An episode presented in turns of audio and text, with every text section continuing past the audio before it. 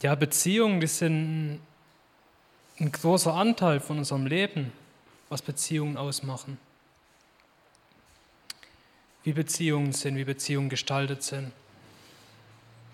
Und definitiv, Vergebung ist dann, ist dann ein großer Part davon, von Beziehung, davon, dass Beziehung gelingen kann.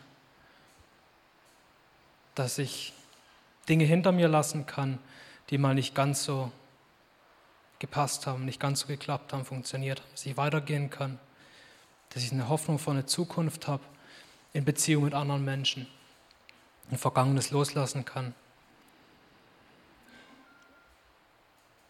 Ich meine, das Feld Beziehung, das ist weit. Ich, ich denke, ein wichtiger Part ist die Beziehung mit sich selber. Wie sehe ich mich selber? Die Beziehung mit Mitmenschen, aber auch die Beziehung mit Gott. Das sind alles Beziehungen, wo ich in einem Verhältnis stehe mit einer anderen Person, wo Dinge geklärt werden müssen, wo es Punkte gibt, wo man merkt, da passen zwei Sachen nicht so zusammen.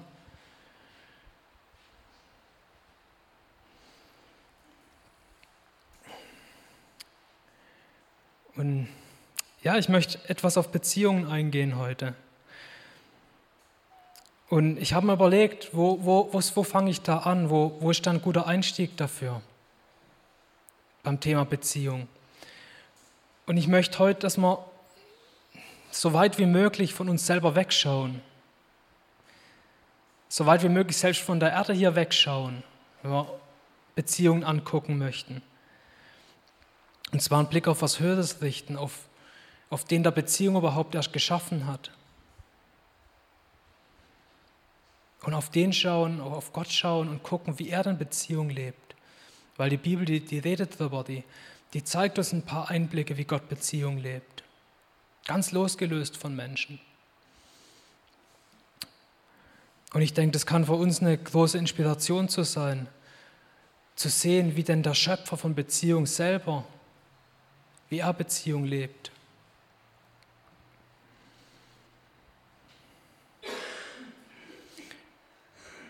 Gott, da stellt sich Mose vor, ich bin der ich bin, der mit nichts anderem in Bezug zu setzen ist, der von sich aus existiert, losgelöst von Zeit, losgelöst von Raum.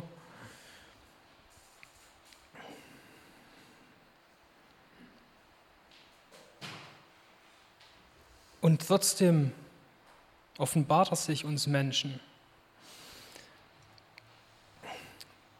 Wenn ich in der Bibel lese, Menschen in Begegnung mit Gott, Menschen, die Gott, Gott sehen, die Göttliches wahrnehmen, mir kommt es immer so vor, und das so nach, nach Worten ringen, ist irgendwas, das viel zu groß ist für menschliche Worte, irgendwie zu umschreiben, irgendwie eine Vorstellung darüber zu vermitteln, die irgendwie in die Richtung geht von dem, was die Menschen da erlebt haben von dem, was die Menschen da zu Boden geworfen worden sind, oft, wo die Menschen vollkommen überwältigt waren von dem, was sie da gesehen haben.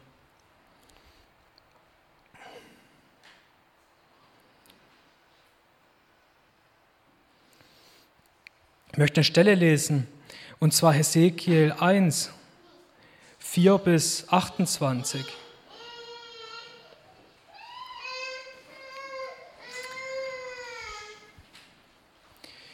Da sah ich plötzlich einen Sturm herantoben. Er kam aus dem Norden.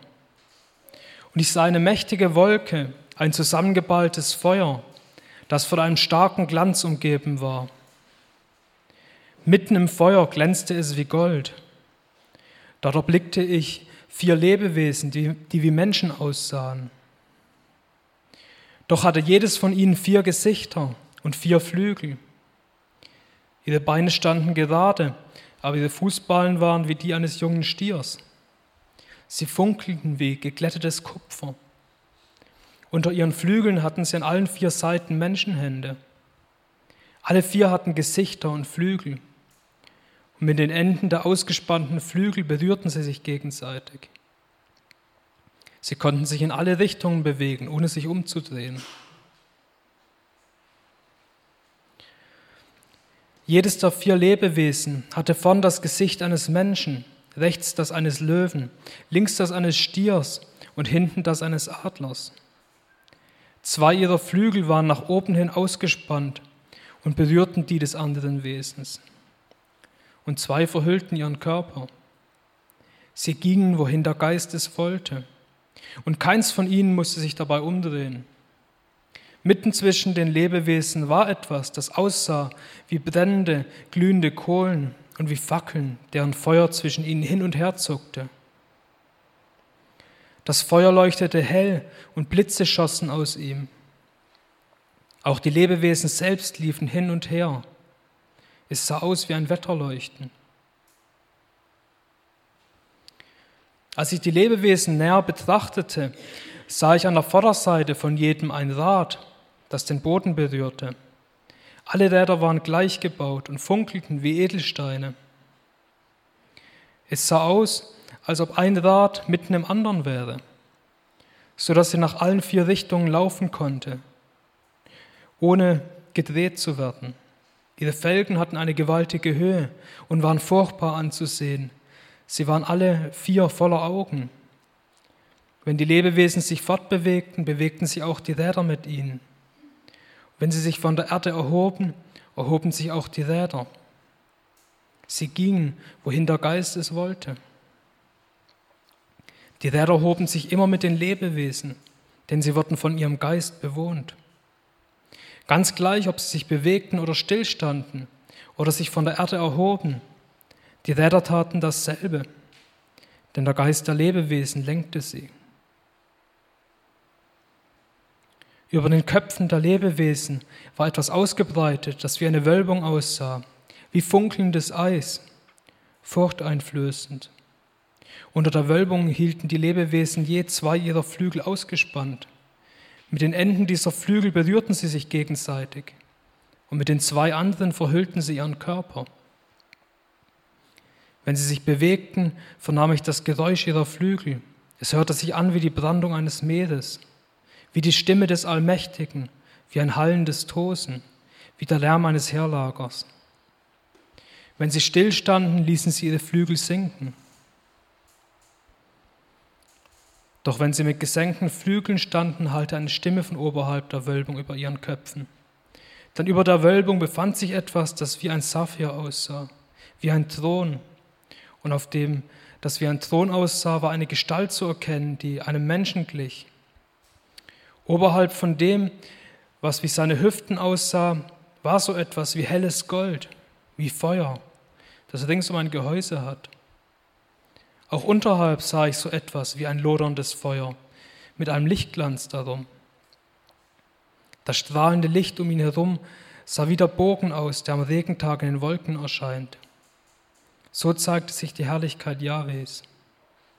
Als ich das sah, warf ich mich nieder auf mein Gesicht dann hörte ich jemand reden.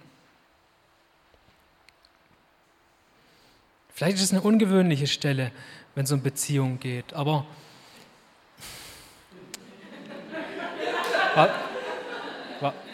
warum, warum lacht ihr?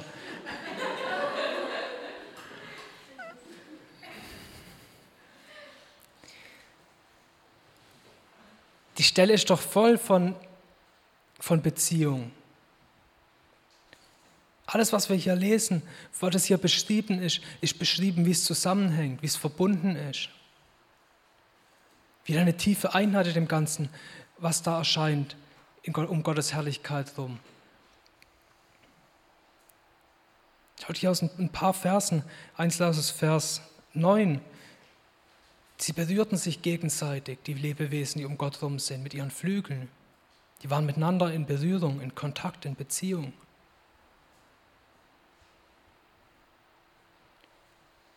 In Vers, 11, äh, Vers 12. Sie gingen, wohin der Geist es wollte, die Lebewesen. Die Lebewesen waren in Beziehung mit dem Geist von Gott und wurden dorthin geführt, wo Gott hingehen wollte, wo er sie durch seinen Geist gelenkt hat.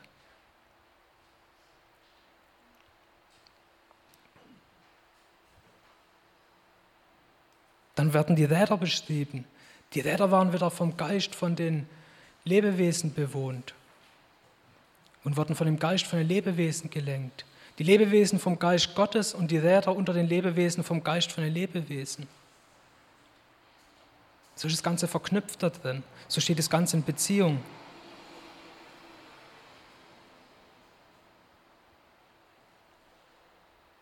Ich finde es so, so stark, wie das da rauskommt aus dem Text, wenn ich den Text studiere, was da von eine Harmonie drin ist, was da von eine Einheit drin ist, von einer Gemeinschaft in dem Ganzen.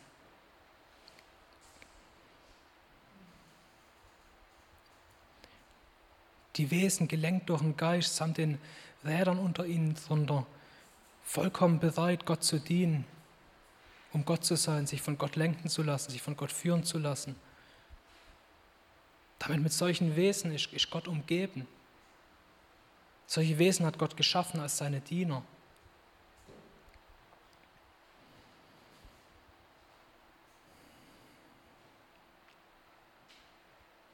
Es gibt noch eine weitere ähnliche Stelle, oh, die möchte ich lesen. Das ist Offenbarung 4, Vers 2 bis 11.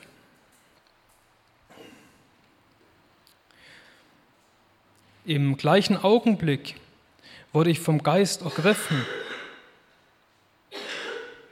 Ich sah einen Thron im Himmel stehen und auf dem Thron saß jemand. Seine Gestalt funkelte wie ein Diamant und glühte rot wie ein Karneol. Über dem Thron leuchtete ein Regenbogen, grün wie ein Smaragd. Um den Thron herum standen im Kreis 24 andere Throne. Darauf saßen 24 Älteste die in weiße Gewänder gehüllt waren und goldene Siegeskränze trugen. Aus dem Thron heraus zuckten Blitze. Man hörte ein Dröhnen und Donnerschläge. Vor dem Thron loderten sieben Fackeln. Das sind die sieben Geister Gottes. Die Fläche vor dem Thron war wie ein gläsernes Meer von kristallener Klarheit. In der Mitte, im innersten Kreis um den Thron, standen vier mächtige Wesen, die vorn und hinten voller Augen waren. Das erste Wesen glich einem Löwen, das zweite einem jungen Stier, das dritte hatte ein Gesicht wie ein Mensch und das vierte gleich einem fliegenden Adler. Jedes der vier hatte sechs Flügel, die ebenfalls innen und außen mit Augen besetzt waren. Und immer wieder, bei Tag und Nacht, rufen diese mächtigen Wesen, Heilig, heilig, heilig ist Gott, der Herr, der allmächtige Herrscher, der war, der ist und der kommt. Immer wenn diese Wesen dem, der auf dem Thron sitzt und in alle Ewigkeit lebt, Ehre erweisen, wenn sie ihn rühmen und ihm ihren Dank bringen, werfen sie auch die 24 Ältesten nieder und beten ihn an, ihn, der auf dem Thron sitzt und in alle Ewigkeit lebt. Sie legen ihre Siegesgrenze vor dem Thron nieder und sagen, würdig bist du, unser Herr und Gott, dir gebührt Ehre und Ruhm und alle Macht, denn du hast alle Dinge erschaffen. Du hast es gewollt und die Schöpfung entstand. Wieder eine Stelle, wo Gottes Herrlichkeit beschrieben wird, wo Gottes Umgebung beschrieben wird. Und wieder kommt so die Botschaft von Beziehung daraus. Die Ältesten hier, sie haben Siegeskranz, den sie von Gott bekommen haben. Und trotzdem legen sie ihn vor Gott wieder nieder und beten ihn an, werfen sich vor Gott nieder.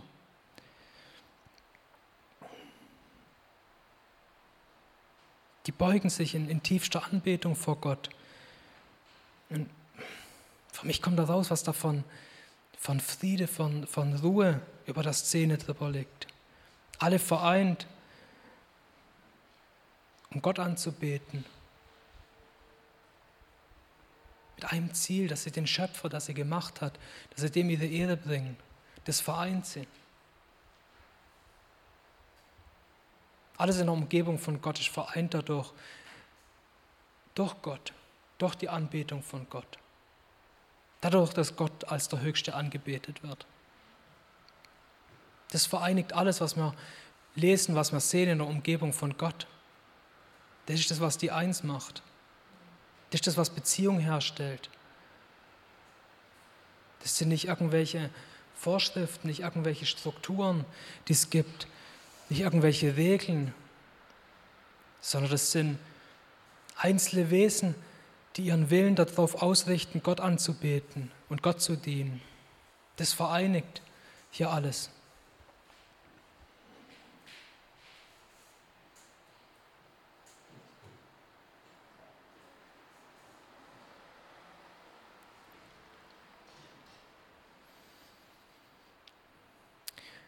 Es gibt was weiteres, das vielleicht ungewöhnlich ist, wenn man über Beziehung erstmal nachdenkt. Und zwar Gottes Beziehung zum Satan. Auch das finde ich ein interessanter Aspekt. Es gibt einige Stellen, wo, wo beschrieben wird, wie Gott mit Satan umgeht, wie Gott mit Satan redet.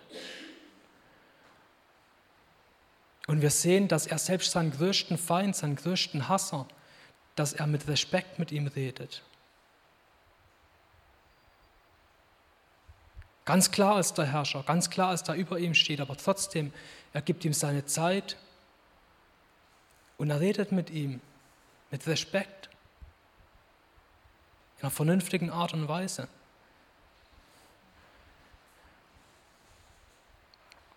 Selbst Gott und Satan, wo der, wo der, der Keil dazwischen nicht größer sein könnte, wo die Ziele vollkommen entgegengesetzt sind. Und trotzdem lässt sich Gott nicht runter unter sein Niveau, sondern er bleibt in seiner Heiligkeit, er bleibt in, seinem, in seiner Geradheit, in seiner Korrektheit, gibt ihm seine Zeit, bis er der festgesetzte Tag kommt, wo er gerichtet wird.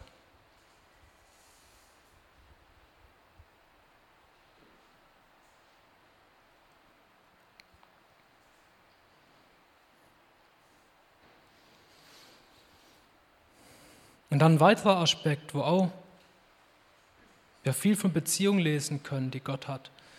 Und zwar seine Beziehung mit Jesus. Die Gemeinschaft, die, die Gott mit Jesus lebt.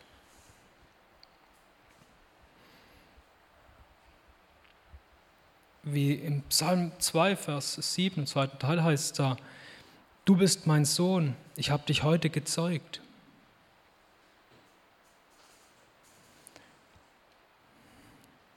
Oder im Johannes 1, 1 bis 3, wo es denn heißt, im Anfang war das Wort und das Wort war bei Gott und das Wort war Gott. Dieses war im Anfang bei Gott.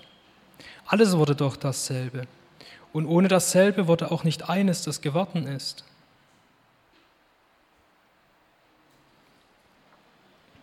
Aus ein bisschen weiteren Kontext von der Stelle geht raus, da ist, da ist Jesus damit gemeint, mit dem Wort.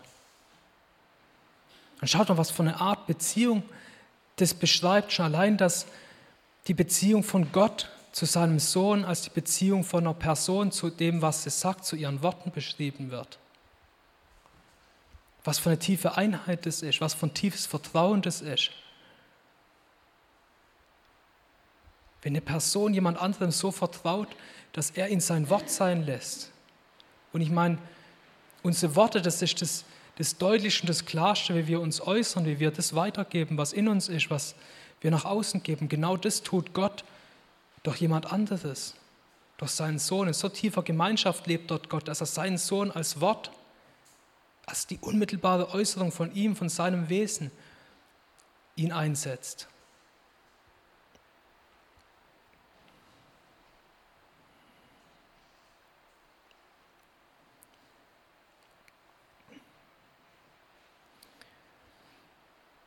In Matthäus 17, Vers 5. Da drin heißt es, während er noch redete, siehe, da überschattete sie eine lichte Wolke. Und siehe, eine Stimme kam aus der Wolke, die sprach, dieser ist mein geliebter Sohn, an dem ich Wohlgefallen gefunden habe. Ihn hört.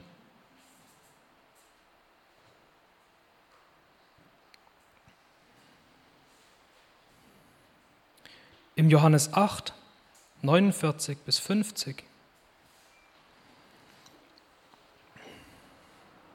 Nein, sagte Jesus, ich bin nicht von einem Dämon besessen, sondern ich ehre meinen Vater.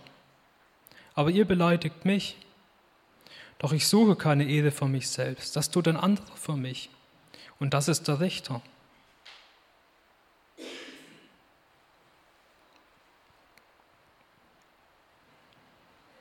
Johannes 17, Vers 1.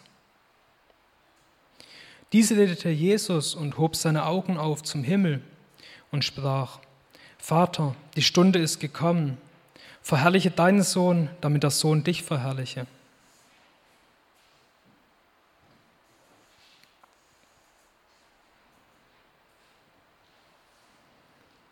Im Philipper 2, Vers 11.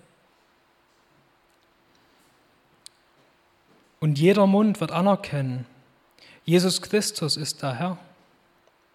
So wird Gott, der Vater, geehrt.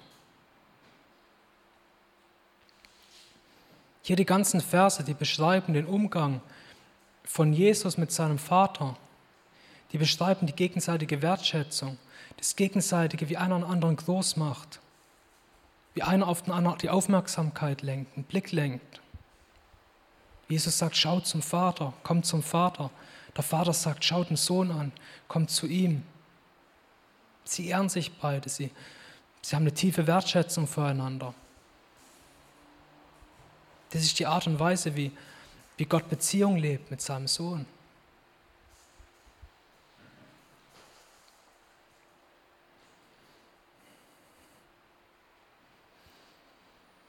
Das sind ein paar so lassen sich noch viel mehr finden, viel mehr Dinge über die Art von Gott, über die Art, wie Gott Beziehung lebt, über die Art, wie Gott Beziehung definiert und sieht. Und das sind, das sind ein paar einzelne Stellen, die mich einfach beeindruckt haben, die anzuschauen, die zu studieren, die, die zu sehen, die, die Art von Gott daraus zu spüren, wie Gott ist. Und ich denke, das darf für uns, wenn wir über Beziehung nachdenken, darf es definitiv eine Inspiration sein, wenn wir sehen, in welcher Art lebt denn Gott Beziehung? Er ist doch der Schöpfer, er ist, er ist doch der, der Ursprung von allem, allem, was existiert, von allem, was ist, von jeder Materie.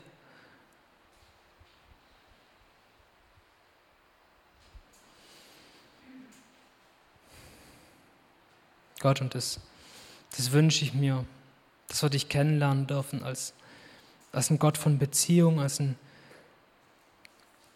als ein Gott voller Liebe, ein Gott voller, voller Wertschätzung, als ein Gott, der seinen Geist gibt, um Gemeinschaft zu schaffen, ein Gott, der seinen Geist gibt, um Einheit zu schaffen.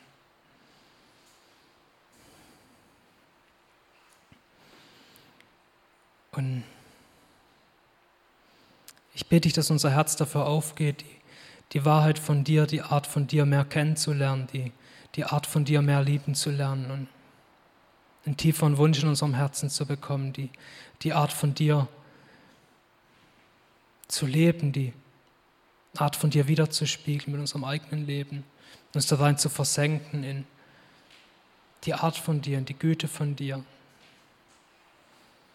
Wie der Strom, in den wir immer tiefer eintauchen dürfen so auch deine Art, zu der du uns umgestalten willst, in die wir immer tiefer eintauchen dürfen. Ich danke dir, dass es der Weg ist, den du vorbereitet hast für uns. Und ich danke dir, dass du den Weg führst, sobald ein Herz bereit ist, sobald ein Herz offen ist. Für dich, für deinen Weg, für deine Art. Danke für deinen Geist, dass der, der uns die übernatürlichen, so unverständlichen Dinge erklären kann und uns zeigen kann, uns reinführen kann in deine Art. Ich danke dir für deine Liebe, dass die, du versprochen hast, dass die ausgegossen ist in unserem Herzen drin. danke, dass du so ein guter, so ein gnädiger Gott bist. Amen.